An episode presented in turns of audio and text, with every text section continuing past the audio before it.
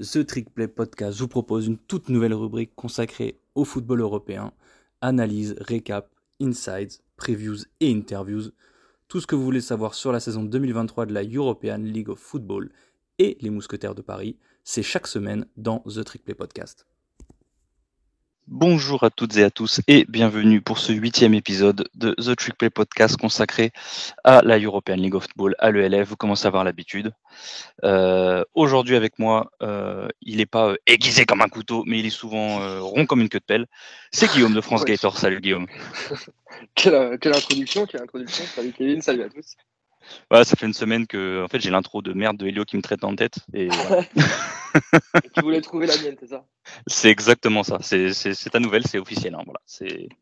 C'était déposé par Gus. Euh, bah, on se retrouve là pour, pour récapituler un peu cette, cette huitième semaine qui a été, euh, qui a été un peu marquée par, euh, par pas mal de, de faits extrasportifs hors terrain, on va dire. On va essayer de vous récapituler un peu ça, de vous donner les infos. Euh, premièrement, euh, il y a eu la décision officielle de l'entité de l'ELF du coup de qu'est-ce qui se passait avec le forfait général de Leipzig, donc des Kings. Euh, donc ce qui se passe, c'est que les résultats des matchs retour sont calqués sur ceux des matchs allés. Ce qui veut dire que, par exemple, ils avaient perdu une ouverture contre les Euroclo Panthers 31 à 6. Donc pour le match retour, les Polonais remportent aussi le match 31 à 6 et ainsi de suite. La seule différence étant parce qu'ils avaient battu Fervar 47 à 24. Du coup, le score était conservé mais simplement inversé. Donc en fait, Fervar remporte le premier match de son histoire sur tapis vert, comme l'avait fait Prague pour, la semaine précédente. Euh, donc 47 à, 47 à 24 aussi. Euh, là, ce qu'il faut, comprendre, c'est que ben, fait aussi partie, par contre, bah, d'ailleurs Fervar et Prague font partie de deux équipes qui seraient, euh, qui seraient un peu en difficulté aussi. Il faut savoir que Prague a été forfait ce week-end. Euh, des infos qu'on a eues, c'est que bah, carrément, il y a des joueurs qui ont, à l'inverse des Bleus en Afrique du Sud, eux, ils ont refusé de monter dans le bus. Ouais, ouais, ouais, vraiment, c'était la grosse suspicion. Et enfin non, le, le fait qu'ils n'aient pas voulu monter dans le bus, ça s'était acté, mais donc moi je soupçonnais les salaires un problème ah, bah de, non-paiement des salaires. J'ai eu la confirmation euh, euh, dimanche par, par quelqu'un qui avait des insides aussi, donc euh, voilà, c'était ça. Pas en sachant... Hein. Ouais, parce qu'en fait, il y a toute cette, cette problématique de, avec les annulations des matchs de Leipzig, de Leipzig, ah, pardon, qui avait le, match en question. Voilà, c'est qu'en fait, c'est le, revenu de billetterie qui, certes, hein, pour des matchs à 1000, 2000 personnes dans ces, dans ces eaux-là, dans ces stades-là, bah, ça fait quand même un revenu en moins. Et donc, du coup, c'est un peu compliqué. Et... Par contre, il y a vraiment l'investisseur principal de, des Prague Lions qui a, qui a confirmé que, que, Prague finirait la saison. Il y a eu le communiqué de la part de l'ELF qui a confirmé l'information. Donc, au moins, Prague finirait la saison. Fervar euh, et Cologne. Et les Cologne Centurions seraient un peu dans la même galère parce qu'eux aussi sont impactés par les problèmes de billetterie de, de Leipzig, enfin, des matchs annulés de Leipzig.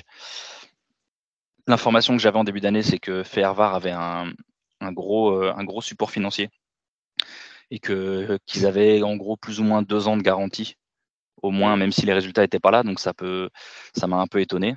Après, peut-être que le soutien comptait sur euh, la totalité des matchs joués à domicile. Peut-être que ça a impacté vraiment aussi. Donc voilà, c'est quelque chose à suivre. Il faut savoir qu'il y a une euh, la semaine prochaine ou la semaine d'après, pardon. Nous sommes en, bah non, d'ailleurs, pardon, la semaine prochaine. Nous sommes en bye week général. Donc, toutes l'équipe sont en bye week. Tout, tout le monde est en repos.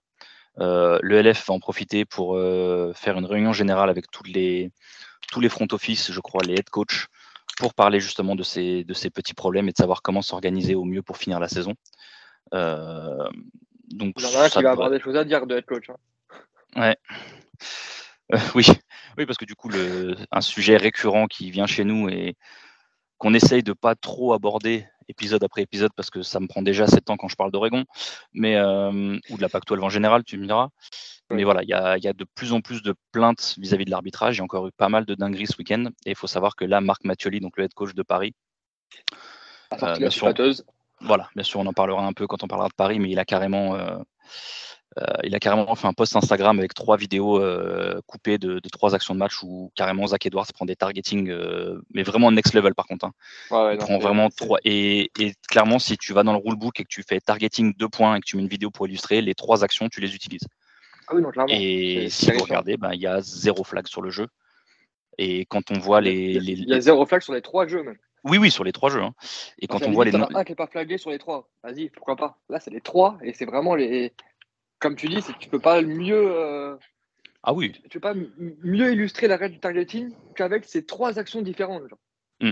Mais tu vois, c'était la discussion qu'il y avait un peu sur les, sur les slides des QB en début d'année, où il n'y avait rien de flagué sur les hits des QB qui slidaient, qui sont censés être protégés, jusqu'à ce que des QB se plaignent directement sur les réseaux, comme, euh, ben, comme Zach Edwards qui en avait pris un ou deux, et si je dis pas de... Euh, Connor Miller a pas mal parlé aussi. et je sais plus qui s'était plaint, mais c'était un QB d'une équipe allemande, donc forcément, ou autrichienne, je sais plus, donc forcément ça a plus de poids. Euh, du coup, forcément, le week-end même, on a vu le premier flag sur un, sur un QB. Je crois qu'il y en a même un qui a été expulsé pour targeting sur un QB. Euh, sur un slide aussi. Donc euh, voilà, malheureusement, il faut que, il faut que les, les joueurs et les coachs se plaignent ben, publiquement en fait, parce que Marc Mathioli a carrément publié ça en story Insta en, en taguant le LF directement. Et j'ai vu que l'un des, l'un des fondateurs, l'un des propriétaires de Paris a carrément aussi fait un, un post sur Twitter avec l'une des trois vidéos. Ah ouais. S'était un peu plein, ouais. Après, on y reviendra. Hein. Il y a eu des, il y a eu deux trois dingueries sur le match, euh, sur le match des, des Guards contre contre les Siemens aussi. Oui. Euh, il y a le, on, va en parler, hein, mais le TD de, de Ken Ike Jr. qui est bon, une scandalosité incroyable. Euh, bref, voilà, tout ça, tout ça. Moi, la discussion que j'avais, c'est que, enfin, de ce qu'on m'a dit, ça devrait être abordé l'arbitrage. Moi, mon point de vue, c'était que je ne voulais pas que ce soit abordé. Mon, mon, mon argument étant que, en fait, les joueurs, tu les laisses faire ce qu'ils veulent depuis le début de l'année, mais littéralement. Mm. Et là, en fait, qu'est-ce que tu vas faire? Tu vas dire, bah non, en gros, touffe ta gueule, je te mets 15 yards. Moi, moi, moi ma prédiction, c'est que s'ils décident de faire ça, ce qui veut dire de, de, passer de la XFL à la NFL, donc la No Fun League un peu, hein, le, la première semaine, tu as 25 flags par match, tu as 10 expulsés pour double CNS, euh, ça va être n'importe quoi. Donc en vrai, finissez la saison avec, du, avec un gros laxisme, mais c'est pas possible pour moi de, de changer la, les, les points d'emphase d'arbitrage au cours, en cours de saison. En plus, là, ça va être sur les trois dernières journées, les playoffs. C'est clairement pas une le problème, Le problème, c'est que quand on parle de. Si, ça, si l'on était en train de parler de célébration ou quoi, moi, je serais d'accord avec toi. Là, on parle de la sécurité des joueurs, tu vois. Tu peux pas continuer à envoyer des. c'est de la boucherie. Les trois vidéos en question, c'est littéralement de la boucherie. C'est des. C'est des mecs qui se lancent. Euh, c'est Astro Boy. C'est le bras et, du corps, et après le jeu. Hein. Et après le jeu.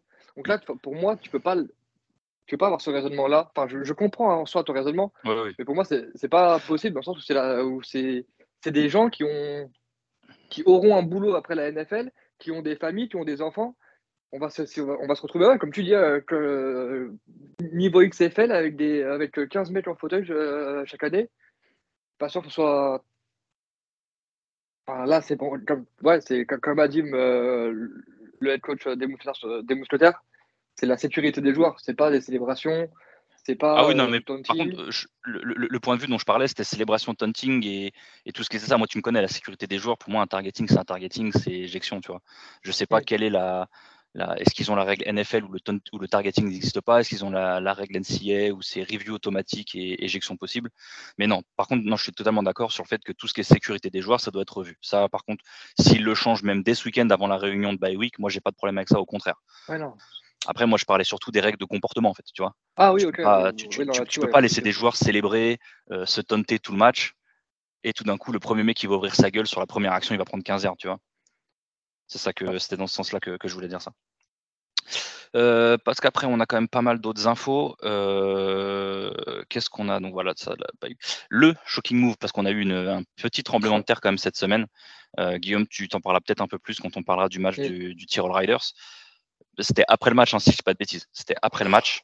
Bah oui, après le euh, match, parce que déjà dans ce match, les deux joueurs que tu vas citer, c'est 80% de, de l'offense. Euh, vas-y. Bah, un, peu, comme le début de l'année, quoi. Mais bah du coup, euh, le, le, Tyrol a justifié ça comme une, une évaluation de la performance de l'équipe depuis le début de saison.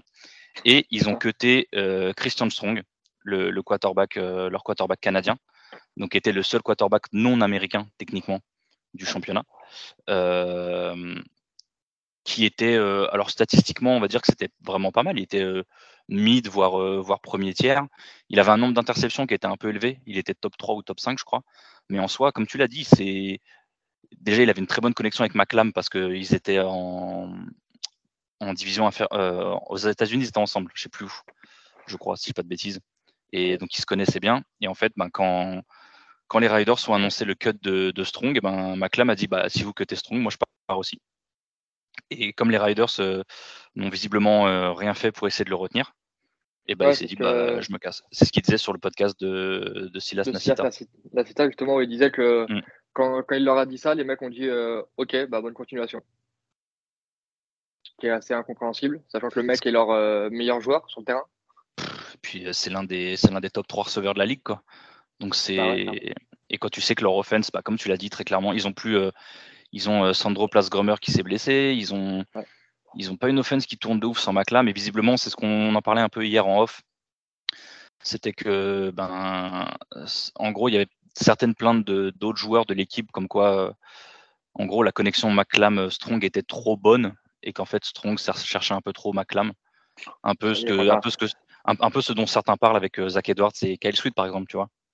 Mais voilà, c'était le problème, c'est que là, tu es en milieu, as passé le milieu de saison, tu es dans la course au playoff et tu vas être obligé de recommencer. Ah, on voit l'importance des QB et l'importance des QB qui, ont, qui ne changent pas, surtout. Les QB qui sont capables de rester, il n'y en a plus beaucoup bah qui ont joué tous les matchs.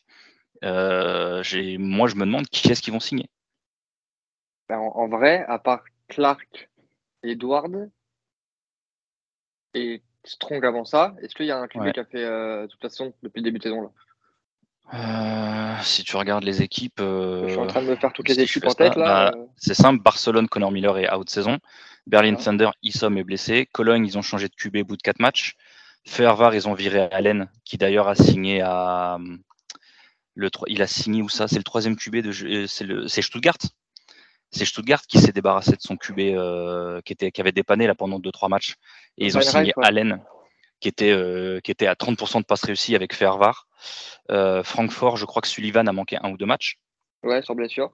Hambourg, ben, on va y venir juste après. Bah, D'ailleurs, on va en parler. Un hein. Preston Air est, out saison et, et, il est remplacé par, que je ne sais pas de bêtises, tu me l'as dit tout à l'heure, Isaiah Green. Donc, pour ceux qui suivaient le LF, même l'année dernière, c'était le, quarterback des, des Istanbul Rams. Euh, les Helvetic Guards, ils ont déjà changé deux fois, voire même trois d'ailleurs. Les Leipzig Kings, voilà, c'est ça. Les Leipzig n'existent plus. Il y a, s'il y a Milan, Zaratka est encore là sans problème. Il y a Jeffries à Munich, je crois, qui a joué tous les matchs. Euh, chez les Panthers, Vitale a manqué un ou deux matchs. Paris, effectivement, Zach Edwards. Prague, je crois qu'ils ont changé de QB au moins un match. Effectivement, Jadaen Clark chez les, le Fire n'est toujours là. Stuttgart, on l'a dit, trois QB. Et Elbig, euh, je ne sais pas s'il a manqué un match avec Vienne. Telbig, j'ai un doute, ouais. T'as aussi. Mais du coup, voilà, ça fait euh, moins, de, moins de la moitié des QB de, des équipes de la Ligue qui ont été capables de garder leur QB tous les matchs pour l'instant. Mm. Et comme on venait d'en parler juste avant, vu comme euh, les, règles de sécurité vis-à-vis des QB sont plus que, enfin, moins que moyennement respectées, euh, j'ai, on a ce, ce move, c'est un vrai, c'est vraiment head scratching comme, comme décision. Hein. Ouais. Après, pour le coup, pour les, pour les règles de, de targeting, comme on parlait tout à l'heure, il y a sur les QB, mais il y a plus, plus, plus globalement sur n'importe quel porteur de ballon. Hein. Euh, c'est un, peu la, un peu la fête. Hein. Mmh. Et du coup, là, ils jouent, euh, ils jouent leur match retour contre, contre les Helvetic Guards, qui ont, on va en parler aussi, ils sont sur trois victoires d'affilée. Euh, en sachant qu'après, tu as, la bye week générale, je crois qu'ils ont leur bye week comme un peu après. Donc là, ils vont, ils vont avoir deux, une à deux semaines pour essayer de trouver quelqu'un. Là, je ne sais pas du tout qui ils ont pour ce week-end, donc, donc on va voir. Je viens de revérifier à l'instant, il n'y a pas eu d'annonce encore. Il n'y a pas de news. Et on vous, on vous le dit, on enregistre le podcast jeudi. Parce qu'on voilà, on essayait de, on de retarder un peu pour essayer d'avoir des nouvelles parce qu'il y a eu pas mal de moves cette semaine. Moi aussi, niveau des stats, voilà, elles sont corrigées le mardi, mercredi. Euh, moi, j'aime bien aussi avoir les, les gamebooks définitifs. Et là, voilà, on est, on est jeudi, ils ont match dans 2-3 jours et il n'y a toujours pas de, réponse. Euh, qu'est-ce qu'on a d'autre? On parlait de Connor Miller blessé qui a annoncé sur ses réseaux sociaux qu'il était out de saison. C'est euh, Carlton Aiken Jr. Qui le, qui le remplace. Euh, il a joué ce week-end, tu m'as dit, euh, Guillaume, du coup. c'est un QB qui vient de la, de la Pace University à, New York. et tout jeune, parce que tu m'as dit qu'il s'est déclaré pour la draft en 2023, donc c'est qu'il vient tout juste de sortir de l'université, donc c'est un, un minot. autre grosse news, mais côté défensif, c'est ce coup-ci. c'est AJ Wentland. On a enfin appris où est-ce qu'il signait après, après la, fermeture des Leipzig King, euh, il est resté un peu deux trois semaines dans le flou. Et disons que les gros indices qu'il a laissé penser euh, qu'il signerait euh, chez les Brooklyn Panthers se sont avérés vrais puisque cette semaine il a annoncé, enfin les Panthers ont annoncé la signature officiellement. et dernièrement, plus ah, pour Paris. Ouais. J'ai une, autre petite info, parce que quand même, c'est un, un, plutôt gros joueur qui était top 3, en, top 3 après la 8-7 son nombre de plaquages. C'est Amin Black, le linebacker de, de, Munich, qui a, qui, a entre guillemets posé sa démission, donc il quitte, hmm. qui quitte Munich. Non. Si. Alors qu'il faisait des matchs à 16 plaquages et tout là Ouais, ça a été annoncé en début de, en début de semaine. Et il a été remplacé, donc il a été remplacé assez rapidement par Exrilo, euh, donc un linebacker qui a joué à, à, West Virginia, son, son cursus universitaire. D'accord. Donc, euh, ouais, pareil, euh, un, peu, un, peu bizarre. Je crois qu'il avait, ça avait évoqué des, des, raisons un peu personnelles. Ouais. donc, j'espère rien de trop grave pour lui, évidemment. Mm. Mais ouais, ça, sort un peu de nulle part hein, parce que parce que Black il, a une super saison. Il, a annoncé ça il y a il a il y a trois jours sur euh, sur son Instagram. Euh, et, donc du coup ça a été euh, ça a été repris par par par le compte de de Munich. Oh, ok. Mais mais ouais donc le départ d'Amin Black le départ d'Amin Black, euh, ouais, ils ont juste dit who was informed the Munich Ravens that he will no longer fulfill his contract. His contract was then terminated. Ok, bon, bah, c'est dommage pour eux parce que c'était vraiment une bonne présence dans cette défense. Ils, Clairement. ils faisaient des bêtes de stats et tout, et donc c'est dommage. Et du coup, tu parlais de. Ouais. troisième euh, en termes de, de, plaquage, derrière, euh, derrière euh, bah, Wentland et euh, Ludwig Mayren de, du Berlin Thunder. Et du coup, comme tu parlais de, West Virginia, hein, une autre équipe de, Power 5, euh, les Missouri Tigers, dont faisait partie Camilton, le safety de Paris, qui a été release après sa blessure au poignet. Paris qui avait signé euh, David Richardson à sa place, et du coup, Paris qui a décidé de conserver David Richardson et de, donc de se séparer de Camilton. Moi, en soi, je trouve ça logique, parce qu'avec l'absence de, de Camilton, on a vu l'émergence de Kenny. Ouais qui, euh, qui a éclaté hein, vraiment sur la scène européenne là euh, depuis euh, depuis deux trois semaines.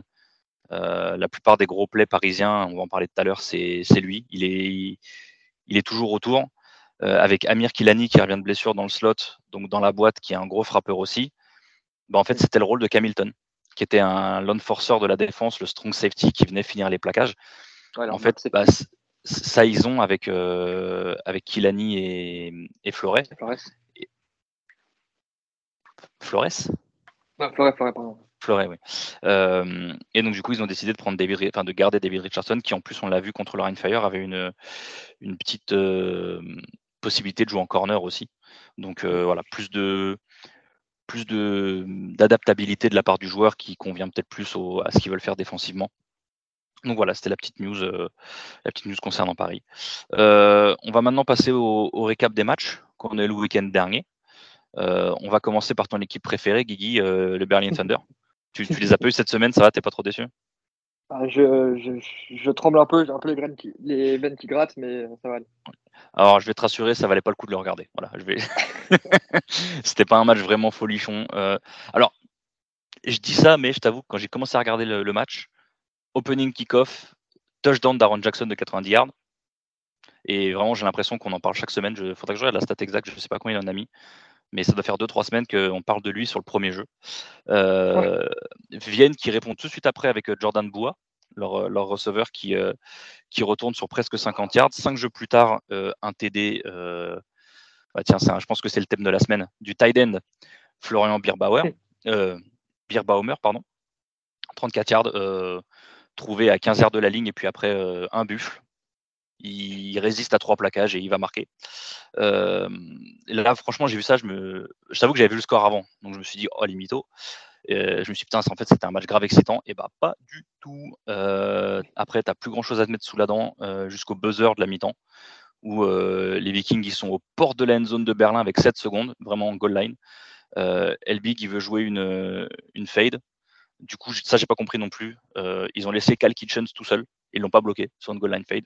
Donc en fait, Kitchen s'il saute devant Elbig, Elbig il est obligé de mettre un peu une balle euh, vraiment en cloche. Et elle est 3 euh, yards trop court, sauf que sur une goal line fade, pardon, 3 yards trop court, euh, même pour un tight end, bah, c'est une interception, surtout avec un safety américain. Donc Alexander Spillum qui, qui, intercepte, qui retourne la balle sur 90 yards. Et en fait, il se fait plaquer à 15 yards et en fait, il donne la balle à un de ses collègues qui passe, c'était Moritz Stille. Et Moritz Stille, il va marquer. Et sauf qu'en fait, le end-off était vers l'avant, ce qui ne se fait pas sur des retours ou quoi. Donc les arbitres ont annulé le touchdown de Berlin, qui aurait pu repasser devant la mi-temps. Enfin, qui aurait pu accroître son score à la mi-temps, pardon, parce qu'ils ont marqué un, un, field goal un peu avant, donc ils mènent finalement que 9-7 à la mi-temps, alors qu'ils auraient pu prendre plus d'un touchdown d'avance. Euh, retour des vestiaires, il y a Christopher Elby qui marque sur un scramble de 20 yards. Euh, si vous me suivez un peu sur Twitter, vous verrez que bah, il marque pas en fait, c'est pas grave, euh, parce qu'il met le genou à très clairement un yard et on m'avait dit que tous les tous les touchdowns étaient automatiquement review et là clairement le, le, point de vue il est presque sur la ligne et on voit qu'il tombe à un yard, mais bon ça n'a pas été annulé. Donc du coup les, les Vikings qui marquent. Euh, Tassic, leur kicker, il concrétise d'un field goal une interception d'Yarman dans le troisième. Euh, ça fait 16 à 9 pour les champions en titre. Ce sera le score final. Même si Berlin aura une opportunité de revenir dans le quatrième quart-temps, mais euh, Yarman il prend sa deuxième interception du match dans la zone. Encore son balle typée. Et du coup, ben, Berlin ne pourra pas revenir. Il perd 16 à, 16 à 9. Petit score. Euh, Aaron Jackson, qui il a cumulé, on en avait parlé la semaine dernière, 387 yards au total pas en scrimmage, mais en total yard en all-purpose, comme on dit, voilà, chercher le nom, euh, contre Prague. Cette semaine, il en a fait 280, dont 222 sur return. Donc là, si vous faites les calculs, hein, ça fait 600, 667 euh, all-purpose yards dans deux semaines. C'est quand même pas mal. Euh, Yarman, pas, pas si mauvais que ça. Il finit à 24 sur 29, mais il prend deux interceptions sur balle qui coûtent très cher à Berlin. run game inexistant côté Thunder, par contre. Yarman, il finit avec 9 des 17 courses de l'équipe pour seulement 31 yards au total en tant qu'équipe. Euh, côté autrichien, euh, bah, ils sont à 7-0. J'ai l'impression que c'est un peu comme le Rhein Fire, on en parle chaque semaine, c'est un peu usant, mais oui, ils continuent, ils jouent bien, ils, font leur taf, même s'il y, a des matchs, c'est un peu plus tendax, mais ils continuent de gagner. Euh, ils ont réussi à contenir Jackson défensivement, ils ont réussi à contenir Kitchens offensivement. Leurs deux tackles, ils ont fait un bon taf contre lui. donc voilà, c'était pas mal. Et, en, parlant des, Autrichiens, bah on, va, on va passer de l'autre côté du pays avec les, les Tyroliens qui jouaient contre les Bavarois de Munich. Match, un match serré, Guillaume, euh, celui-là. Ouais, match serré, beau match. Euh, avec euh, une équipe qui a très bien perf en première mi-temps et qui s'est éteint en deuxième, et l'autre qui a été assez constante. Donc c'était le match entre, entre Munich et, et le Tyrol. donc le Tyrol s'en est sorti dans un thriller, on va dire, euh, donc, le Tirol qui remporte ce match 25 euh, à 24. Donc, on en a pas mal parlé, ces deux équipes, en, début de podcast. vous allez voir qu'il y a certains noms qui vont revenir pour la dernière fois, du coup. Parce que oui, aussi, on n'a pas dit, mais je crois que c'est pour euh, McLam, comme, il a résilié son contrat, il ne peut pas signer dans une autre équipe avant la fin de saison. Donc, il ne pourra plus jouer. Alors, c'est pas avant la fin de saison, c'est que les, les joueurs, quand ils changent d'équipe, quelle que soit la raison, ça peut être à cause d'une blessure, ils sont cutés, que ce soit eux qui demandent le release ou ça peut être un cut classique, ils ont trois matchs de suspension, entre guillemets. Ils ont trois, une période de trois matchs où ils peuvent pas jouer. L'équivalent un peu quand on transférait sur le transfert portal en NCA avant, en college football. De l'année où tu out, ouais.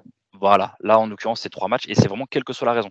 Parce que par exemple, Emmerich Nico, le receveur français qui était à Prague, qui là s'entraîne avec les, les mousquetaires de Paris, il, a, il lui reste encore un match de techniquement de suspension. Et pareil pour Melvin Palin, qui était à, Barcelone et qui a aussi signé à Paris. Et lui, ben, ça lui fait, euh, je crois que si jamais il est signé, Maclam, il serait disponible pour le, je crois, les week 13 et 14. Parce que là, il y a la week 9, 10 et 11 qui manquent, en gros, avec la, potentiellement une bye week de l'équipe où il signe. Donc, en gros, voilà, il serait disponible pour les, les deux derniers matchs et potentiellement les playoffs. Ok. Bah, du coup, bah, McLam, c'est lui qui ouvre le score sur une, euh, sur une passe de Strong sur son premier drive. Une passe de 10 yards. Euh, derrière, Munich qui répond de suite sur le drive suivant euh, avec une passe de Jeffries pour, pour notre ami Marcus Cassel, je pas de bêtises. Markel Cassel, pardon. Et donc, pour la petite histoire, Markel Cassel, qui sur ce match devient le premier receveur de cette saison à atteindre la barre symbolique des milliards.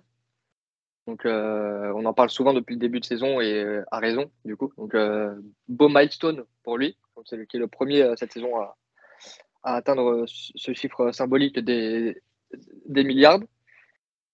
sur, ce, premier carton, il n'y aura pas d'autres points. En deuxième, par contre, Munich va vraiment passer la seconde. Donc avec, un field goal suivi d'un touchdown de leur running back irlandais. Cette fois, je n'ai pas, fait la, pas fait la bêtise. Oyewo, sur une course de 7 yards. Donc 17 à 7 à ce moment-là du match pour, pour Munich. Le Tyrol qui va directement répondre encore une fois par l'intermédiaire de Strong pour McLam pour revenir à, à 17 à 13 comme le l'extra point n'a pas été n'a pas été converti.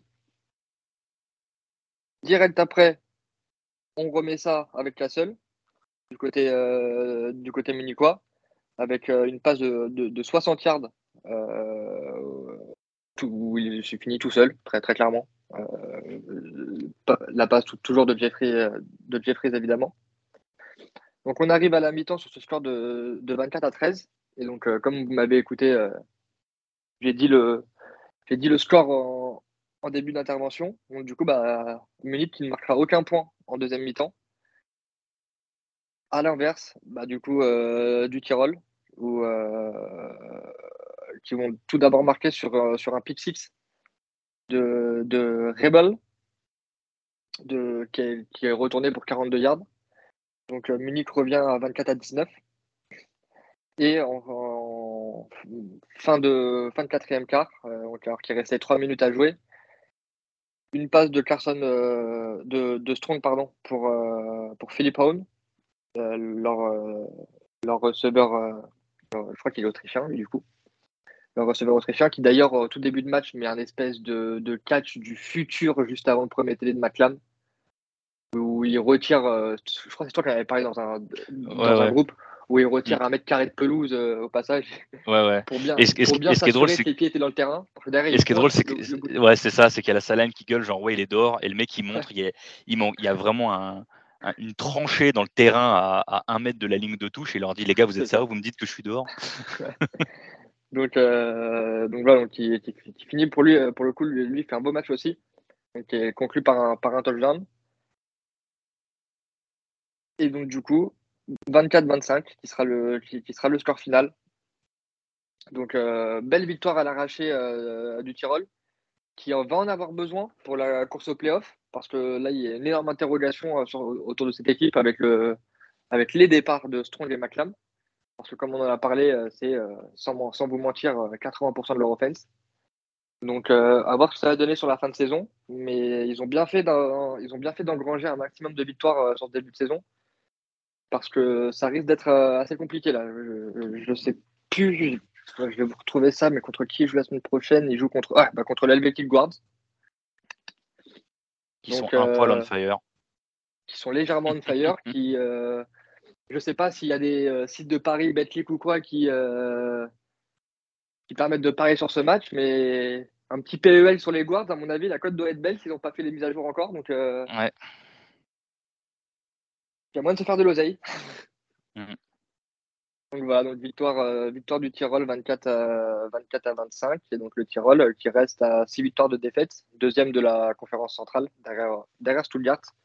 Toujours à la lutte euh, pour, pour, le, pour une place en playoff, du coup. Donc ça va être intéressant de voir ce que ça va donner. Mhm.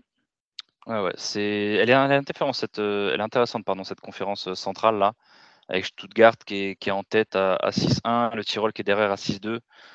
Derrière, ça, derrière c'est en dessous de 50% avec Munich 3-4, euh, Helvétique qui reviennent 3-5, Barcelone sur 5 défaites d'affilée à 2-5. Mais, il y a un petit niveau et c'est intéressant. Et, effectivement, ça va être. Euh, va falloir surveiller parce que moi, ce qui est embêtant, c'est que Munich, c'est une bonne équipe et ils sont à 3-4, ils perdent des matchs un peu euh, parce qu'ils ont un calendrier qui n'est pas facile non plus. Donc, et derrière, bah, le, le Helvetic Wars, dont on va parler maintenant. puisque, bah, comme on. Ouais juste, Kevin, avant que tu penses là-dessus, je trouve qu'il y a quand même un truc assez sympa sur ce milieu de saison. C'est on, on se plaignait un peu du nombre de blowouts qu'il y avait en début de saison. Très clairement. J'ai l'impression que ça commence un peu à s'équilibrer, que certaines équipes arrivent à trouver leur marque, donc, euh, mm. notamment les nouvelles équipes. Donc euh, le Guard, les Siemens, euh, même Paris, qui, a un bilan de, 2-6, mais quand on regarde vraiment les matchs, bah, ils, sont, ils sont quand même très souvent dans le match très longtemps. Donc euh, ça devient de plus en plus intéressant, je trouve. C'est sympa. Ouais, ouais, c'est. Il y avait une stat qui était sortie euh, sur euh, Around the ELF, c'était le pourcentage de, one possession games, de, matchs qui se passent, qui se jouaient en une possession. effectivement, au début de l'année, il était, il était très faible et il était en dessous des années précédentes. Et là, par contre, effectivement, ben, on va y venir juste maintenant. On a eu notre deuxième match en prolongation cette, euh, cette semaine. Encore les Guards, forcément. Euh, comme tu l'as dit, il y a des équipes comme Paris qui se faisaient, ben, pareil, un peu blowout hein, sur le début de l'année et qui ben, ils sont capables de revenir sur des matchs un peu plus serrés, par exemple contre le Rain Fire. Euh, même les petites équipes qui se réveillent un peu. Donc, ouais, c'est ça. Je pense qu'avec autant de nouvelles équipes, il fallait le temps que ça se mette en place un peu. Et là, j'ai l'impression que, bah, en plus, comme on l'a dit aussi il y a une ou deux semaines, les championnats nationaux sont terminés. Donc, euh, bah, voilà, les équipes qui n'ont que euh, les équipes qui n'ont qu'une seule équipe, bah, euh, pardon, oui, les franchises qui n'ont qu'une seule équipe dans leur, pays, bah, comme les Italiens, les Français, les Espagnols, les Suisses, qui, reçoivent des petits renforts. Donc, ça aide aussi, c'est pas négligeable. Et donc, du coup, on va parler, bah, on va vous parler de ces petits Suisses hein, qui, font leur petit bonhomme de chemin cette saison. Et on parlait des joueurs qu'ils ont signés. Eux, ils n'ont pas signé un Suisse qui a fini sa saison. Ils ont signé ben, Devan Burrell. On parlait des, joueurs de Leipzig qui qu'il fallait suivre et voir où est-ce qu'ils signent. Euh, ah, pardon, pardon, je suis non, désolé, c'est pas les Suisses qui ont signé Burrell, c'est les c'est les Milano Siemens, autant pour moi. Et donc du coup, Ventland a signé à, en Pologne chez les Panthers, mais lui, Burrell, le, le DB returner des Kings, est parti chez les Siemens chez les Siemens, pardon. Et voilà, ça fait, je vous en parle depuis la week one. Et ben, première fois qu'il touche le ballon sous le maillot milanais, euh, kick-off return de 98 yards sur l'opening kick-off. Bonjour. Donc voilà, c'était et vraiment un un touch. Le mec il célèbre aux 50 yards. Voilà, ça vous donne le. D'ailleurs, je, si je me dis pas de bêtises, et là c'est ce que j'ai bien aimé. D'ailleurs, je crois, je crois qu'ils lui mettent 15 yards pour célébration, mais ils accordent le TT si j'ai pas de bêtises. Donc en tout cas, voilà. C'était, c'est un joueur à suivre, un hein, Devan Burrell. Hein. il met une interception aussi euh, sur l'un des derniers jeux. Il, a fait leur donner la victoire. C'est un très très bon joueur. Euh, ensuite, mais vraie plus-value pour Milan, c'était, pas mal. Euh, d'ailleurs, j'ai appris cette semaine. on avait fait une erreur. On en a fait quelques-unes hein, en parlant des Français parce que bah y en a il y a un peu des, des, oubliés comme ça que malheureusement on voit pas forcément. Et en fait, j'ai appris qu'il y avait l'ancien tackle des Blue Stars de Marseille et de l'équipe de France, euh, Thomas Fileccia, euh, qui jouait chez les Milano Siemens depuis le début de la saison. Parce que du coup, voilà, Paris, dans leur staff, ils ont, ils ont un Italien et on en parlait un peu de Milan et, il me l'a dit. Donc voilà, on est désolé Thomas d'avoir oublié ton nom en parlant de, en parlant de Milan. donc du coup, Milan qui fait un mini break puisque Zaratka il marque ensuite sur un QB sneak nouvelle génération, on va dire ça comme ça, la version Eagles. Donc un QB derrière la ligne de 7 et, et là tout le monde derrière qui pousse. Donc ça donne un, mini break après un drive monumental de 16 jeux, ce qu'on voit très très peu en ELF. L'offense suisse, ils arrivent à rien. on est un peu dans le thème de ce qu'on parle avec Guigui depuis deux semaines.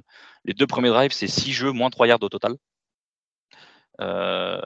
mais les Suisses, ils ont un joueur depuis le début de saison qui s'appelle Ken Ike Jr., leur numéro 2, le corner, euh, il les remet dans le droit chemin avec un punt return de 61 yards. Euh, j'avais l'impression de voir euh, notre ami Jérémy Volo au return parce qu'en fait, il, il fait un peu le signe de fire. Et pour te dire, en fait, les deux défenseurs qu'il a, qui sont là pour bloquer, donc ils sont, si je ne pas de bêtises, Maceo Beard et Chasse Caperon, les deux DB français, en fait, ils s'arrêtent de bloquer. Parce qu'ils entendent, je pense, Fire ou l'équivalent de Fire chez les Suisses. Et en fait, finalement, Ken qui prend la balle, il passe au milieu de tout le monde et il marque sur 61 yards. Euh, est-ce qu'il a rigolé comme notre Jérémy Boy national au moment de prendre la balle? Je sais pas. Il y avait pas. C'est la vraie question. Il y avait pas forcément à niveau de. Ouais, faudra demander à Maceo. Euh, et Ken Ike, si je ne pas de bêtises, je crois que c'est lui qui contre le field goal de Milan sur la possession suivante. Euh, tout ça pour que Noble, le nouveau QB des Guards, se fasse intercepter sur le tout premier jeu du drive suivant. alors vous allez voir, c'est le thème de ce match, d'accord? Turnover, très clairement. Euh, très sloppy offensivement des deux côtés. Euh, Zaratka qui trouve quand même Jean Constant euh, sur un catch vraiment de toute beauté sur la tête de Maceo Beard alors qu'il lui rend de 10 à 15 cm mais une, back shoulder magnifique où Maceo il peut clairement rien faire. après, voilà, on vous l'a dit quand on parlait de, de Jean Constant, hein, c'est le leader en carrière receveur en, en ELF. Voilà, c'est pas n'importe qui. Ça fait trois ans qu'il est là, ça fait trois ans qu'il produit. Euh, c'est un excellent receveur. Euh, et ensuite, euh, les équipes trade les turnovers un peu, un peu un peu comme les Rams avec leur pic de draft. Tu vois, c'est en veux-tu, en voilà. donc interception de Noble, puis interception de Zaratka, puis fumble de Zaratka sur un QB sneak en goal line. Et alors là, par contre, c'est là où arrive un peu la controverse sur ce match, c'est qu'en fait, il, tend il se retrouve de dos, il se retrouve de dos sur la pile de joueurs, il tend la balle, et du coup, comme je disais tout à l'heure pour le TD de Elbig, j'ai mis un screen sur mon compte Twitter, vous pouvez aller le voir. Et pour moi, il y a touchdown. les arbitres en ont décidé autrement, malgré le review qui est censé être automatique sur les, sur les, jeux de touchdown, puisque c'est un, un touchdown, mais de l'autre côté. Donc, donc voilà, ça permet aux Suisses de revenir. Euh, ils reviennent à 14 à 17 juste avant la mi-temps. Euh, ils passent devant en troisième quart-temps euh, par un QB sneak de Noble. en fin de match, Milan est mené de 3 points. Ils drive vraiment pas mal pour aller chercher la gagne, mais la défense des, Guards, qui est, je trouve, héroïque depuis trois matchs sur leur stretch, qui résiste bien dans la red zone et ils forcent le field goal. et donc l'égalisation à 24 partout. Euh, les Suisses ont le drive de la gagne, mais Noble est encore intercepté pour la troisième fois par Devan Burrell. Cette fois-ci, je vous en ai parlé. Il retourne la balle sur les 37 yards de Milan, euh, sur les 37 yards des Guards, pardon, avec 50 secondes, 50 secondes restantes à jouer. Donc là, on se dit, ça y est, ils ont 15 euh, yards à gagner et, c'est un field goal easy. Mais la défense suisse, ils font encore leur taf. Ils forcent un field goal de 46 yards qui est manqué par le kicker italien, Feli. Et donc, deuxième prolongation de cette saison, deuxième de prolongation en trois semaines pour les Guards. Euh, c'est les Suisses qui commencent en attaque. Et on a assisté au premier touchdown en élève de Pierre-Yves Dair, Di Peyo, l'ancien receveur des Black Panthers de les bains le receveur français du coup des, des Helvetic Guards, sur une, jolie receveur screen où là aussi il y a une petite controverse où bah, exactement ce qu'a fait Zaratka. Euh, bah, en fait, il tombe un peu sur le dos, il stretch la balle euh, à l'aveugle comme ça au-dessus de sa tête et cette fois-ci les arbitres l'ont donné. Ça a pas mal gueulé côté, côté italien, mais moi de ce que je voyais, ça, pour moi il y avait touchdown. Euh, et ensuite, bah, c'est les Suisses qui passent en défense, Milan qui essaye d'égaliser, sauf que ils décident de courir en quatrième et deux et, la défense des, des Guards stop euh, Modeste Pouda en, quatrième et deux. Donc, euh, donc voilà, les Helvetic Guards qui l'emportent en, prolongation 31 à 31 à 24. ils sont sur trois victoires consécutives. visiblement, les, ajouts qu'ils ont faits se sont révélés payants pour eux. par contre, ils sont très clairement ultra dépendants des performances de leur défense et de leur special team qui, leur sauve la vie, qui les remet dans le droit chemin dès qu'ils sont en galère. Euh, et encore une fois, si vous regardez les stats, Milan ultra domine, enfin archi domine le match. 25 first down à 12, 431 yards au total contre 138 seulement pour les, pour les Suisses. 38 euh, minutes 43 de possession contre 21 minutes 17. 3, 3 interceptions à 1. Mais euh, voilà, les Guards, font preuve d'un réalisme qui est absolument phénoménal depuis trois semaines. Ils capitalisent sur la moindre opportunité, ils se battent jusqu'à la fin et ça paye pour eux et c'est vraiment cool. Euh, et je pense que bah, ce qui, on avait la discussion, euh, si je ne pas de bêtises, c'était avec Kevin hier, c'était que bah, sont à, incuber, à incuber d'avoir une bonne saison et surtout un QB qui sait prendre soin du ballon et qui peut nourrir bah, des, les playmakers qu'ils ont comme, comme Peyoder ou Lucas Veluir ou Silas Nasita. Et, ça peut être pas mal, mais je pense que ça ne se fera pas cette saison. Je pense qu'ils vont, ils vont garder Noble, ils vont essayer de faire des résultats pour attirer un QB pour l'année prochaine. Euh, en sachant que on parlait de Silas Nasita et de son podcast tout à l'heure. Euh, il a annoncé dans son podcast que 2023 était sa dernière saison complète il disait qu'il lui restait euh, environ 7 ou 8 matchs dans, les jambes, dans le corps. Donc euh, il a dit qu'il serait disponible en 2024, mais en tant que comment dire, en tant que joker médical entre guillemets. voilà, c'est ça. C'est si jamais il y a une équipe qui a besoin d'un running en milieu de saison, il sera là, mais pas pour une saison de complète dès le dès le mois d'avril, quoi. Donc, euh, donc ce sera à tenir en compte pour les pour les Suisses pour la fin de saison aussi. Et le contingent français, donc on a Pierre-Yves Der qui finit à 5 catch, 42 yards et donc un TD. Lucas Véluire, deux petits catchs pour deux petits yards et zéro TD. Chaska Perron, gros match, neuf plaquages dont sept solos. Maceo, Beard, pardon, deux plaquages, un solo, une passe break-up. Et Michel Souza, un plaquage solo. Voilà, donc petit match des, petit match des Suisses, mais qui, mais qui s'en sortent quand même. Encore une fois, derrière une, énorme défense.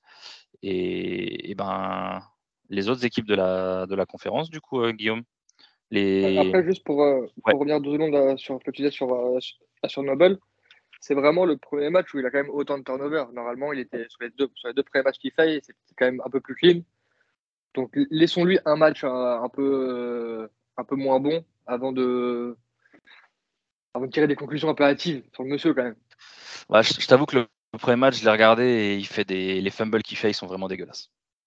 Ah c'est un peu comme Zach Edwards, il, essaie de, il a une O-line qui a un peu de mal à tenir, il essaie de s'échapper et les fumbles, t'as l'impression qu'il fumble tout seul en fait. Genre, il, il, reste debout, il garde la balle hyper haute, il se fait plaquer, la balle est pop toute seule. Enfin bref, c'était pas. Moi, je le trouve, je trouve pas non plus que c'est l'assurance tout risque. Je dis pas non plus que s'ils ont un Jadrian Clark, ils sont invaincus, hein, qu'on soit bien d'accord.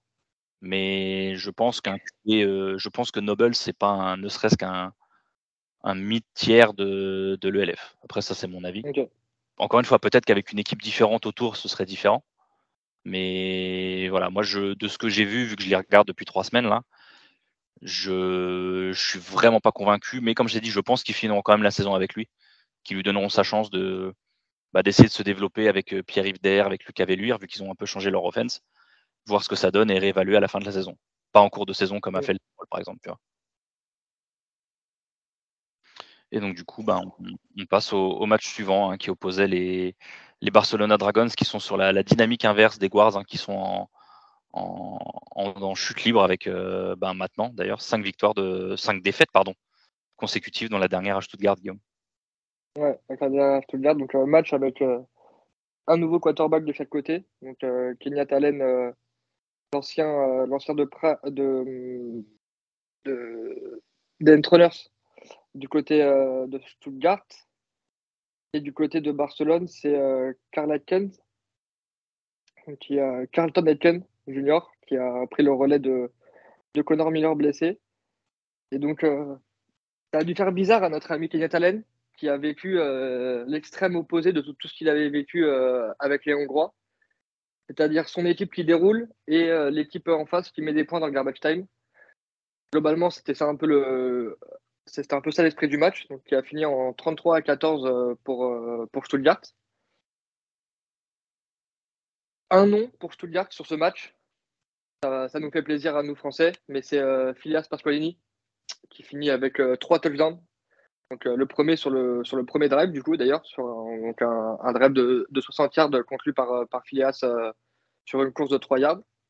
Sur le deuxième quart-temps, on prend les mêmes et on recommence. Euh, cette fois sur un drive de 80 yards, fini euh, avec une course de, 23 yards, euh, fini dans l'embut. Donc du coup, ça donne un 14, 14 à 0 pour, pour Stuttgart au début du deuxième quart. Euh, Allen qui envoie sa, première, son premier touchdown à la passe sous ses nouvelles couleurs pour euh, Stegerwald sur une, sur une passe de 6 yards qui sera directement euh, sur le drive euh, suivant, qui viendra doubler la mise, euh, cette fois vers Stuart Junior, son, comparse américain, sur une passe de 13 yards. Donc ça, fait 27-0 à la mi-temps. Donc en fait, le match était déjà plié à la mi-temps, très clairement. Barcelone avait vraiment du mal à, enchaîner les jeux. C'était beaucoup de, de 3 and out. pas de turnover. Et c'était vraiment full punt, full punt dans tous les sens. On reprend au troisième quart. Euh, donc ça s'échange des punts euh, sur, euh, sur, sur 3-4 possessions. Donc il n'y a pas pas de points marqués par aucune des deux équipes dans le troisième quart. Et dans le quatrième quart, donc comme je vous l'ai dit tout à l'heure, Barcelone qui se réveille un petit peu. Donc avec une course de Aiken de, de 16 yards pour venir un peu alléger la note. Donc 27 à ce moment-là. On a eu une fois Aiken à la course cette fois, on a Aitken à la passe pour, euh, pour Cernouda de, sur une passe de 5 yards. D'ailleurs, pour moi, c'est pas Cernouda, c'est une connerie. Pour moi, c'est euh, pour Théo Lundström qui, qui met un TD en, qui met un TD en fin de match. Donc, euh, on... Alors, officiellement, c'est Cernouda. Hein. Ouais, j'avais dans, dans, mes souvenirs, j'avais l'impression que c'était Lundström. On va le donner pour l'instant à Cernouda. Lundström, il en avait pas mal déjà mais je vais aller vérifier ça quand même. Et euh, donc on arrive à 27-14. Donc euh, il restait 4 minutes, donc euh, je ne vous cache pas qu'il y avait très peu d'espoir. Mais dans le doute, Phileas qui arrive, 34 yards, qui, a inscrit son, son, troisième, son télé du match. C'était du soccer, on aurait dit que c'était son coup du chapeau. Mais, mais voilà, donc on finit sur un, sur un 33-14 globalement très, très bien maîtrisé par, par, par Stuttgart. Donc du coup, avec Lignat Allen qui du coup bah, remporte sa première victoire en ELF avec, avec un match plutôt clean par rapport à ce qu'il avait montré du côté de la Hongrie. Donc, donc voilà, pas de souci pour, pour, Stuttgart. Comme tu l'as dit, ça continue à être compliqué pour, pour Barcelone et je pense que ça va de plus, ça va, ça va pas franchement s'améliorer avec la blessure, la blessure de notre ami Connor Miller qui a haute saison. Donc ça, fait, ça, me fait un peu chier pour lui parce que ça fait deux saisons qu'il fait en, ELF et deux fois qu'il ne mm. finit pas ses saisons parce qu'il se blesse. Donc l'année dernière c'était l'épaule, je dis pas de bêtises. Là ça a l'air d'être le, pied ou la cheville. Parce que je l'ai vu avec une espèce de, tu sais, les grosses bottes là qu'ils ont. Ouais, J'avais vu sur une photo. Donc, euh, ça, va être, ça va être compliqué cette fin de saison euh, pour, euh, pour Barcelone. Barcelone d'ailleurs qui, qui, recevra nos Français, nos Français de Mousquetaires ce week-end. Donc, va falloir, de notre côté, il va falloir vraiment capitaliser sur ce match-là pour se, redonner, se redonner un coup de jus pour la fin de saison. Ouais, ouais. Et je t'avoue que j'étais surpris parce qu'on en parlait de Allen, euh, le nouveau QB Stuttgart, du coup, qui était euh, qui tournait à, 30% de passes complétées euh, du côté de la, franchise hongroise et qui là fait un match, tu l'as dit, hein, très propre. 24 hein. sur 29, 283 yards, 2 TD, 0 interception. Ah bah, quand il y a une Olen devant. Quand ouais, voilà. Quand il y a une devant toi, c'est quand même beaucoup plus sympa, beaucoup plus sympa d'être des quarterback. Mmh. Et puis quand tu as un Pasqualini derrière qui à 17 courses, 125 yards, 3 TD, 7,4 de moyenne, t'es pas non plus obligé d'être le super-héros. quoi. Donc ça, ça, aide forcément. Là, tu parlais de Aiken Junior aussi, hein, qui, qui, vient d'arriver. Il a fait, il a plus de courses qu'il a fait de qu'il a complété de passes. Et euh, Kevin? Ouais. Ah non, j'ai une connerie. C'est euh, Théo Landström. Donc c'est bien Sanoda qui met le TD. Et c'est Théo Landström qui met la transfo à deux points. Voilà pourquoi je m'étais fait avoir. Ah ok, d'accord. Ok. Et, et j'ai vu sur les stats, c'est euh, Glenna, le, le, safety américain de, de Barcelone, dont on vous parle pas mal. 19 euh, plaquages sur le match, dont, dont 9 solos. Donc euh, il se rapproche de. Il est dans le top 3, je crois, des, des plaqueurs. Il est quatrième, je crois. Il est derrière Ventland Black et Miren. Donc, mais c'est le premier non linebacker. Donc c'est assez impressionnant de sa part. Il est toujours pareil. On en parle depuis la première semaine. Il est toujours autour du ballon. C'est en plus un bon plaqueur. Donc ça fait partie de ces noms à suivre à Barcelone et donc il faudra se méfier. Il faudra savoir où il est sur le terrain pour ce week-end pour, pour les Parisiens. Euh, donc du coup, voilà, c'est vrai qu'on n'a plus de Français euh, côté, euh, côté Barcelone. on va finir sur le dernier match non parisien et on va faire très rapidement parce que soyons honnêtes, ce match a été, c'est même plus à sens unique là, c'est, c'était, j'ai même pas l'autoroute. Ouais, l'autobahn, voilà. L'autobahn à 250, voilà, c'était ça. 62 à 3 pour le Rheinfire contre les Centurions de Cologne. les Centurions de Cologne qui ne sont pas en difficulté que financièrement sur le terrain, c'est très compliqué aussi depuis le début de l'année. On va faire très rapidement Anthony Mongou qui ouvre le score sur une passe de Jadrian Clark, Glenn Tunga qui va de son TD pour y aller ensuite, Marius Kensi qui met un pick six, Anthony Mongou qui met son deuxième TD du match, son huitième de la saison, très bonne saison de la part d'Anthony. Euh, Willy Patterson, le nouveau receveur, le petit 84 là, qui a remplacé euh, Robitaille et qui a fait mal à Paris il y a deux semaines. Punt return de 86 yards. En sachant que le mec remplace Robitaille, ils n'ont pas choisi le pire remplaçant, on va dire. Oh. Euh, Clark met son troisième TD en direction de son autre receveur, Wofi. Omari Williams qui met son troisième pick six de la saison sur un pic d'une vivacité impressionnante.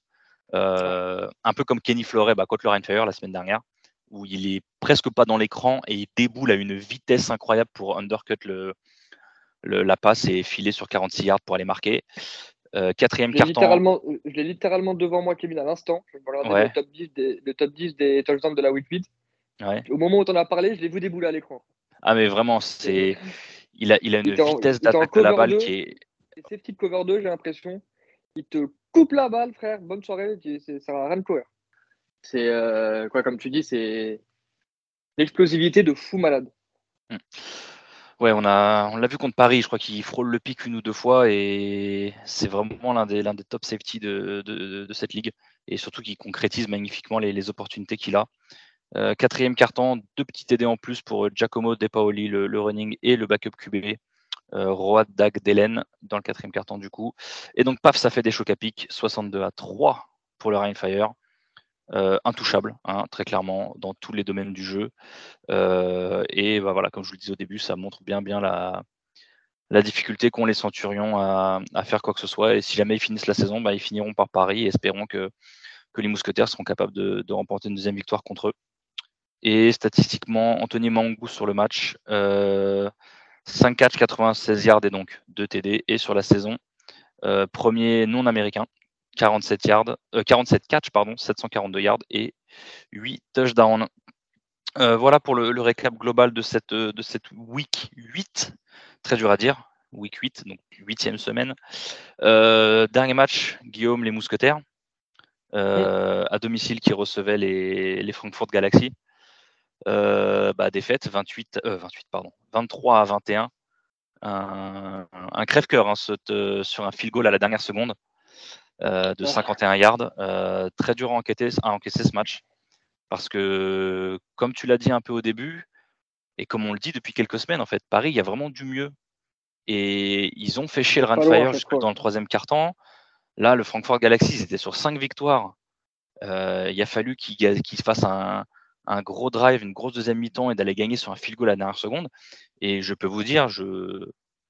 certains euh, joueurs français peut-être du Galaxy me diront le contraire, je peux vous assurer que les joueurs du Galaxy se sont chiés dessus. Ils ont vraiment pensé que... Ils vous diront, on y a cru jusqu'au bout, nanana, mais croyez-moi qu'ils ont eu très très très très chaud vu leur réaction à la fin du match. Et d'ailleurs, on va venir un peu au match après, hein, mais je tenais à remercier vraiment les, tous les gens qui étaient là, pour l'ambiance. Déjà, je souhaite euh, remercier les supporters allemands du Galaxy qui ont une super ambiance. Ils sont venus avec leurs cheerleaders qui sont, qui, sont carrément venus encourager les cheers de Paris. J'ai trouvé ça hyper cool. Euh, il y avait dans le quatrième carton, euh, ça résonnait. J'avais l'impression d'être vraiment dans un stade où il y a plus que 4000 personnes. Parce que je vais regarder la stat exacte, hein, mais la stat exacte, c'est 4000 personnes d'affluence. Ça donnait beaucoup plus. Ça donnait vraiment beaucoup plus. Le quatrième carton, c'était Tony Truant et euh, Guillaume, toi, ça va te faire chier que je dise ce genre de phrase. Euh, mais j'en parlais avec Mehdi, qui pourtant est un supporter marseillais. Et très clairement, c'est la première fois de ma vie où j'ai presque les larmes aux yeux en entendant un public scander Allez Paris, allez Paris. Et ça fait vraiment bizarre. Enfin, pas bizarre, ça fait plaisir, tu vois, au contraire. Ça fait plaisir de voir cet engouement et, la réaction du public quand il y a, quand il y a le touchdown de qui est-ce qui marque le dernier TD C'est Kyle Sweet, je crois, qui marque le TD et la transfo. Euh, l'ambiance, l'explosion de l'explosion du stade quand il y a le touchdown et la transfo à deux points pour, le, pour passer devant. C'était phénoménal et ça fait tellement plaisir de voir ça en France. C'est ça. Bah, en plus, on a, on a, parlé du coup avec, euh, que ce soit avec euh, Kevin Fortes ou avec euh, Kevin Mwamba. On a entre guillemets que 4000 personnes. Eux, c'est des mecs qui jouent, qui jouent dans l'équipe allemande, donc ils ont l'habitude de bien plus. Et les deux nous ont dit que c'était une des meilleures ambiances dans laquelle ils aient joué, tu vois. Mm. Donc, juste imagine le jour où on aura 30 000, 30 000 zinzins dans les gradins. Ouais. Ça peut faire, des, comme j'ai dit tout à l'heure, ça peut faire des capi. Ouais. Et tu vois, c'est Jessie, du coup, c'est la, responsable RH un peu comme de, Paris. La, demoiselle blonde que vous voyez en, mini costume, un peu en costume féminin sur la sideline, sur les images. Euh, parce qu'elle sait que voilà, les supporters qu'il y a, c'est des mecs, c'est des, des champs un peu de soccer. quoi. Et à un moment, elle se retourne, elle dit Putain, je pensais pas que. Enfin, elle a dit Je me rendais pas compte à quel point les fans de soccer, c'était des fous parce qu'en fait, vraiment, et je remercie le COP, hein, je remercie le, les Sport ils ont vraiment chanté pendant quatre cartons. Et les Américains qui connaissent pas forcément cette ambiance, qui eux, ils ont l'habitude de simplement crier en troisième down, par exemple, de, huer ou d'essayer juste de faire du bruit. En fait, ils comprennent pas qu'en Europe, nous, il y a des chants en fait dans le stade, et que c'est pas juste du euh, defense ou let's go defense, c'est qu'il y a vraiment des chants qui vont avec. Et, ça surprend les Américains, et c'est grave cool qu'il y ait ça. Euh, maintenant, on va y venir. J'allais dire, je vais sortir. Euh, J'allais dire, je vais lui sortir des places pour un match du PSG, mais bon, vu l'ambiance là actuellement, pas sûr que ça très intéressant. Euh, on va venir au match. Guillaume, tu l'as bah, vu Tu l'as peut-être entendu en direct, du coup, encore une fois. Si mon, si mon boss m'écoute, non, je ne l'ai pas vu. Parce qu'encore une fois, euh, Guillaume il était dans le stade, euh, mais il était face à un mur, il n'a rien vu. Donc, ouais, non, bah, j'ai essayé de le suivre un peu comme j'ai pu grâce au super, super Game Pass. Euh, mais ben ouais, comme tu as dit, putain, ça fait chier, on n'est pas loin. Quoi. Et ça, quelque part, ça fait chier quand on n'est pas loin. Mais quelque part, on commence à, à, regarder droit dans les yeux des équipes qui jouent les playoffs. Quoi. Ouais, ouais. et ça, par contre, euh, c'est vrai. Ouais. Donc ça, c'est vraiment cool. Et après, on a, eu l'occasion d'en parler avec, euh, avec Emile Mwamba euh, dans, dans, notre interview qui, normalement, quand vous écoutez ça, est déjà sorti. Euh, il, il, nous manque un peu d'expérience, tu vois. C'est des joueurs qui ont l'habitude du niveau français pour la majorité, qui ont beaucoup d'entre eux joué des Coupes d'Europe ou avec, bah, les plus grosses équipes françaises, hein, Flash, peu, importe, peu importe les deux équipes une grosse partie aussi, dont ils ont déjà eu de l'expérience en équipe de France. Mais là, en fait, euh, bah, contrairement à l'équipe de France, c'est chaque semaine en fait où on te demande la même intensité. Mm. Ou là où l'équipe de France, tu as au maximum euh, deux à trois matchs euh, dans, dans l'année. Et donc, il nous manque un peu, ce, pas forcément du vice, mais ouais, ça, un peu d'espérance. Moi, j'ai en tête encore, j'ai encore en tête la troisième et 20. On prend une passe de, une passe de, de 19 yards. Mm. Non, quand tu fais tellement le taf sur le premier et deuxième down que tu que envoies les mecs en troisième et 20, tu prends pas 19 yards dans les dents derrière, tu vois. C'est et c'est ce qui nous coûte le match parce que cette action, elle se passe euh, bah, sur le sur le dernier drive, tout dernier drive euh, ah de, de, Francfort, là où ils vont chercher le field goal. Leur kicker, on en a parlé, euh, c'est Rimler, c'est ça? Rimler, et il manque, il manque deux kicks, hein, je crois. Hein. Sur le match, il, manque un, field goal plus proche que ça. Et... Ouais, il en manque un sur d'une quarantaine de yards. Et, là, il manque un bah, 51 yards. Euh, il manque un pied, tu vois ça. Et là, bah, 51 yards. Euh, lui, en plus, il a l'habitude, euh, il a l'habitude de la pression des game winning field goal parce que. il en a mis un la semaine dernière. En carrière, contre voilà, et même en carrière, il en a un petit paquet. Donc, je crois que c'est 51 yards. 51 yards. Et il avait 10-15 yards de, de marge. Hein. Ouais, ouais, large. Donc, c'est rageant. Moi, je, sais que j'avais fini mon taf, donc j'étais dans la voiture, j'avais le Game Pass. Du coup, je peux pas trop regarder. J'étais avec ma copine. Et j'étais vraiment. J'entends le kick partir. Et j'étais vraiment dans la voiture. Je regardais pas. J'étais no good, no good, no good, no good. Et là, head de field goal is good. Allez, taras. Mais euh... ma copine d'ailleurs qui a commencé à se vénérer contre le commentateur. Qui, il sort la fameuse phrase euh, so far, euh, so close yet so far. Ça commence à se vénérer. Je vois cette phrase de merde. Euh, non, donc c'est ouais, c'est dommage, c'est dommage, vraiment, c'est c'est dommage et c'est encourageant là, et c'est encourageant en même temps. Par mm. contre, il y a un moment où quand on va rejouer Cologne, quand on va jouer euh, Barcelone ce week-end, mm. va falloir commencer à mettre des, euh, va commencer à mettre des scores, hein, parce que tu peux pas, tu, tu, peux pas regarder le Renfire dans les yeux pendant trois quarts temps, voir le Renfire qui en met 62 à Cologne à Cologne et toi te retrouver à galérer à gagner de, de 7 ou 10 points, tu vois. Je veux qu'on je, veux qu'on les plie, les mecs. Donc, euh, donc, on va voir. En sachant que là, les, les deux victoires de Paris, c'est deux victoires sur le dernier drive. Hein. On se rappelle la première ah semaine contre Cologne, c'est un, c'est un go-ahead drive à une un peu moins d'une minute de la fin. Et contre Hambourg, il y a, il y a 3-4 semaines, là, à domicile, pareil, c'est, c'est un drive à la toute fin. Là, s'il n'y avait pas eu le field goal de Rimler, c'était un drive à la toute fin. Donc, effectivement, il serait peut-être temps de, de, alors, de faire le nécessaire. Oui, forcément. Mais d'avoir des, adversaires qui sont enfin peut-être un peu plus à la portée de Paris pour, euh, pour pouvoir euh, éviter de, suer du cul autant dans le, dans le dingue écartant. après, est-ce qu'on a eu des, trucs qui ont changé? Oui, un peu, parce que bah, voilà, Paris, quand il joue un MT, il joue toujours avec Botella. Là, ils le mettent en wing. Mais bah, alors, par contre, ça, c'est quelque chose que j'ai pas compris ils mettent Botella en wing pour se retrouver à 6 contre 6 quand les équipes adverses blitz. On a vu que les Galaxies blitzaient beaucoup et avec un schéma assez compliqué où ça montrait d'un côté, ça dropait, ça blitzait de l'autre. Enfin bon, un peu ce qu'on voit depuis le début de la saison aussi. Hein.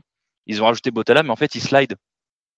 Ce qui fait que, en fait, tu laisses Botella à 1 contre 2 et le reste de ta ligne à 5 contre 4. Donc c'est cool. Mais un tight qui n'est pas forcément le meilleur bloqueur, tu le laisses à 1 contre 2. Alors après, Edwards, il a plus ou moins compris en deuxième mi-temps, il le changeait de côté, il a pris un peu ses responsabilités, il a changé la protection.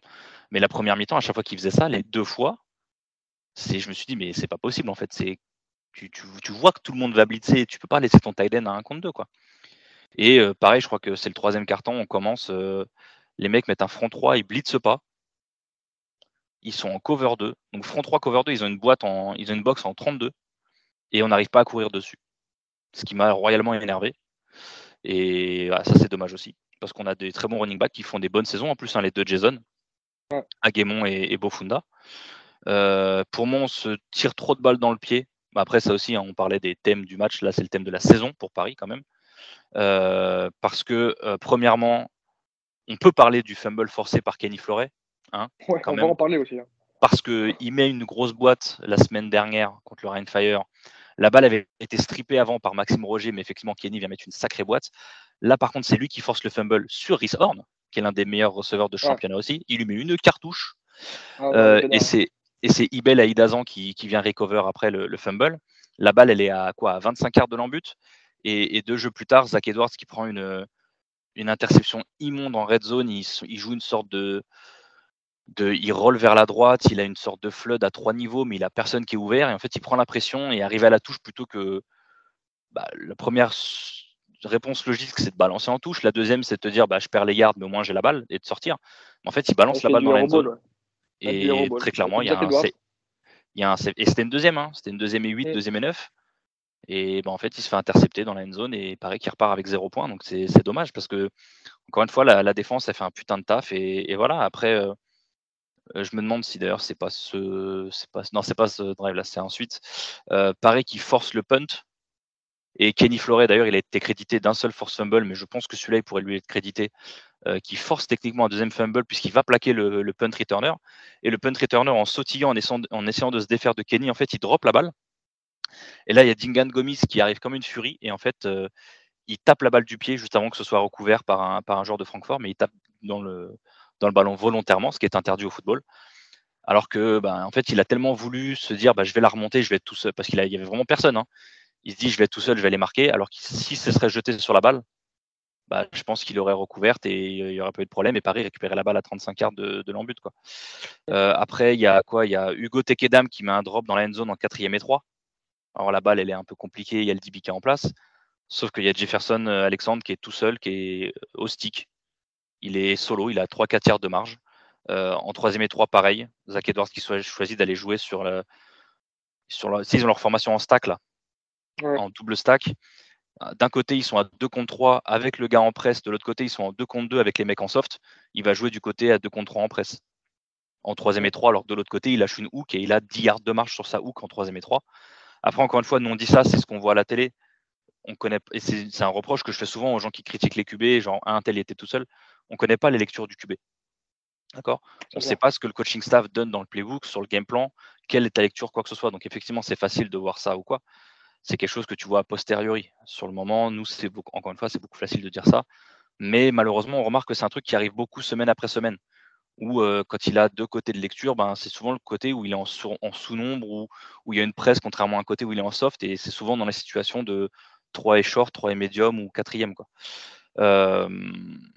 et euh, du coup, c'est après leur TD, parce qu'il y, a une situation un peu bizarre après le TD de Zach Edwards, donc pour revenir au score où Zach, en fait, maintenant sur ses TD, il fait une Jimmy Graham, petite dédicace à, Jimmy qui est revenu chez les Saints. Euh, il dunk la balle, ce qui est autorisé depuis trois semaines, mais cette fois-ci, apparemment, il dunk mal la balle et elle va directement dans les tribunes. Et les arbitres considèrent que c'est une conduite non sportive. Donc, ils lui mettent 15 yards. Paris décide de se dire, bon, on va pas taper le PAT avec 15 euh, yards en moins, donc on va pas taper un PAT de 50 yards, quoi, en gros. Donc, on préfère jouer une transfo à deux points à 17 yards. C'est là où Zach Edwards prend un targeting, un des targetings monumentaux dont on a parlé au début.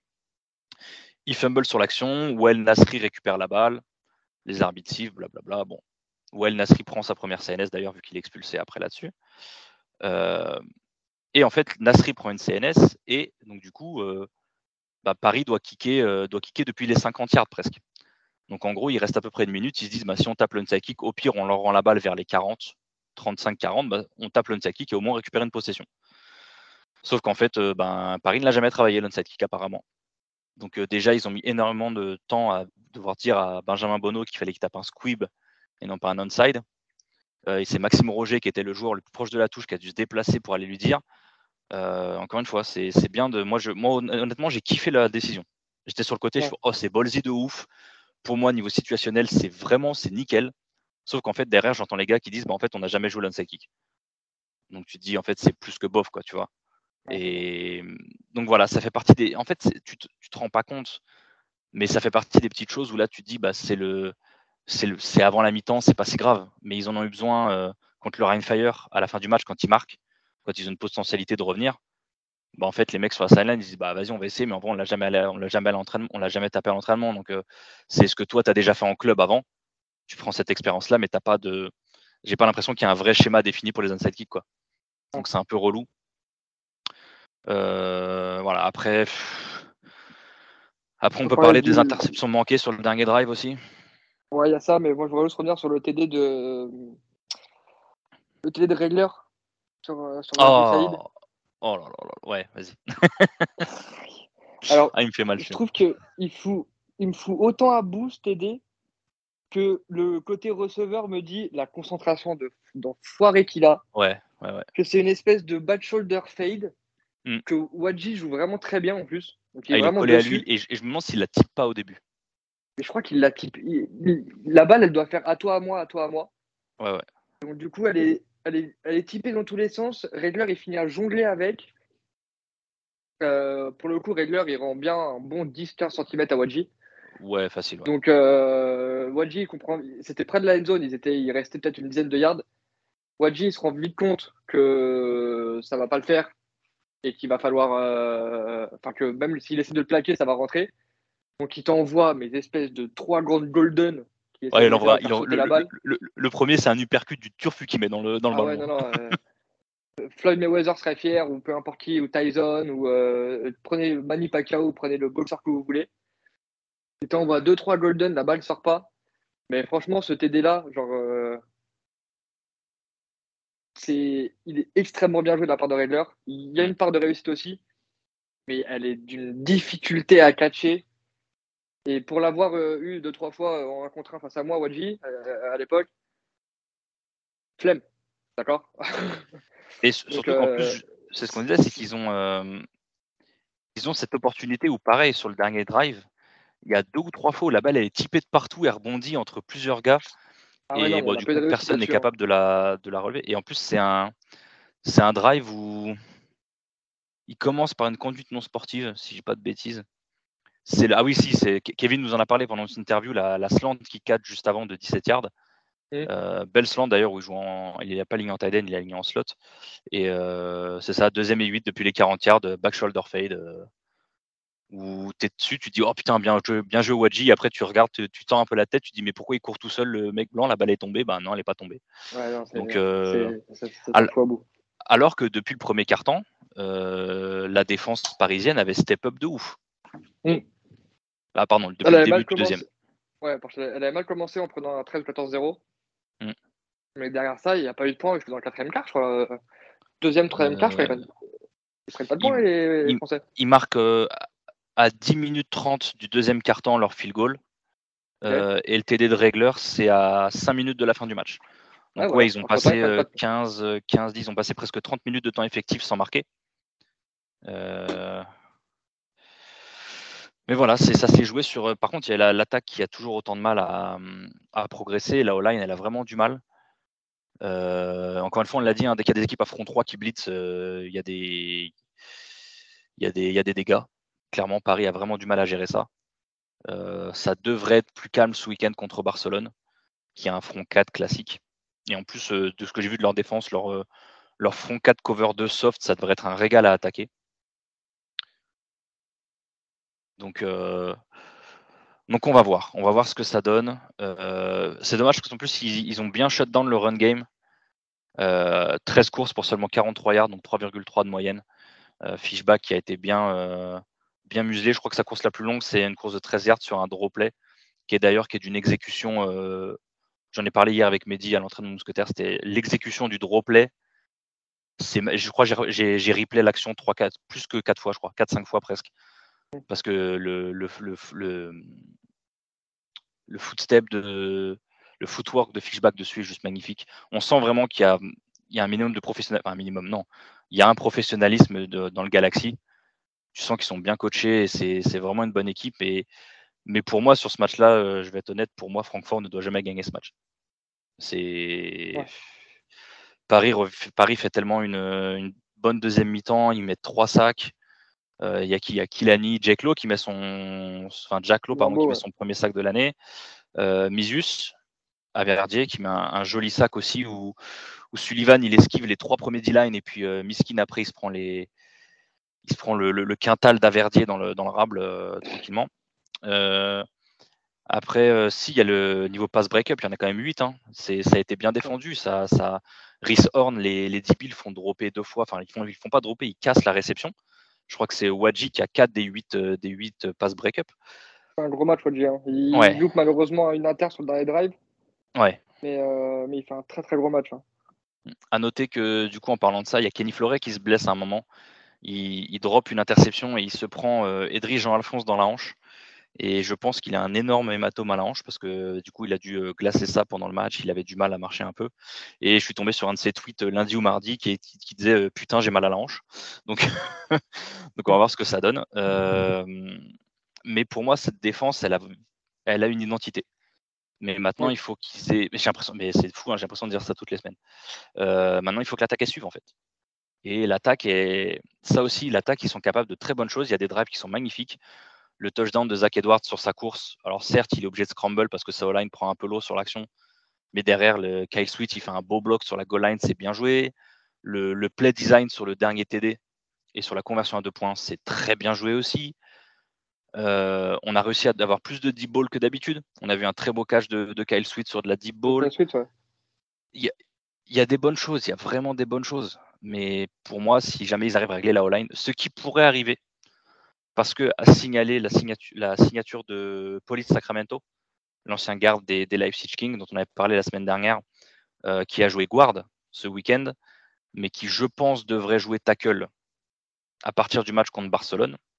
Et euh, pour moi, avoir euh, Police Sacramento en tackle droit et Keanu Ebanks en tackle gauche, ça peut euh, stabiliser pas mal la O-line et être le, meilleur ami de Zach Edwards pour les, pour les quatre derniers matchs de Paris.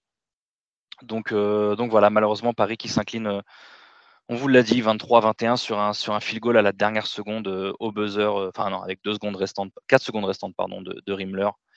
2-6 euh, sur la saison. Ils sont même derniers de la conférence Ouest parce que ils ont un match de plus que Cologne qui est à 2-5.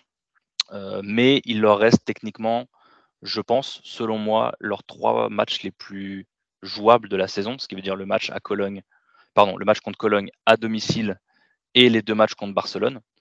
Le, dernier match étant un, déplacement en Hambourg.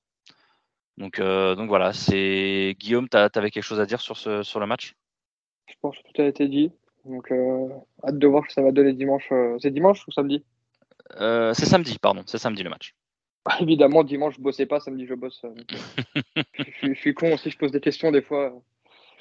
Je vais, on, vous en parle hein, parce que voilà, du coup, on, a fini le, ce récap. Hein. Le match est à le 29, donc c'est bien samedi si je ne m'abuse, c'est ça, à 19h. Donc tu auras peut-être fini le boulot. Hum, oh, ça m'étonnerait. Oh, cool, nice. Après, donc, voilà. 19h, même si, même si je finis à 19h30, ça va. Ouais. Ouais, voilà, 19h30, hein, évidemment. Donc c'est la, la fin pour nous de, de, ce récap de la semaine 8. Euh, on se retrouve la semaine prochaine pour le récap de la semaine 9, la dernière semaine avant la, la bye week générale de l'ELF. Juste le petit, la petite preview de ce week-end. Donc on a des matchs en moins forcément avec, euh, avec le, on vous l'a dit, l'annulation de la saison de, Leipzig. Donc on va, on aura quoi? On aura un Rocklo Panthers qui se déplace, qui se déplace, pardon, chez les Prague Lions. On vient de vous le dire, les Paris Musketeers chez les Barcelona Dragons, samedi à 19h. Samedi à 19h également, le Stuttgart Surge qui va à Milan pour affronter les Siemens. Euh, Fervar, les qui joue contre le, Frankfurt Galaxy de, Kevin Mwamba. Euh, ah oui, ça on n'en a pas parlé effectivement. Euh, Well Nasri qui a été expulsé du coup du match hein, pour deux CNS. Euh, ce qui m'a d'ailleurs. Voilà. Alors ça, alors oui. est-ce qu'on en parle ou pas hein Non, c'est bon, on fait vite. Juste, voilà. Well Nasri prend, prend, deux CNS, se fait expulser. Sur la même action, Zach Edwards prend la deuxième, ne se fait pas expulser. Voilà. Ne se fait pas expulser. bon, voilà. Hein. C'est, je pense que c'est. Ah, mais après le même Pac-12 Bref, on va avoir le même ELF Refs. Ah, je... Dans, la continuité de ce qu'ils font de pas bien depuis le début de saison. Voilà. on, va, faire court dessus. Et vous me connaissez, moi qui parle beaucoup sur les pactes 12 Ref, je pense que les pactes 12 Ref sont au-dessus des ELF Ref, euh, largement, beaucoup moins de dingueries, et c'est pas peu dire.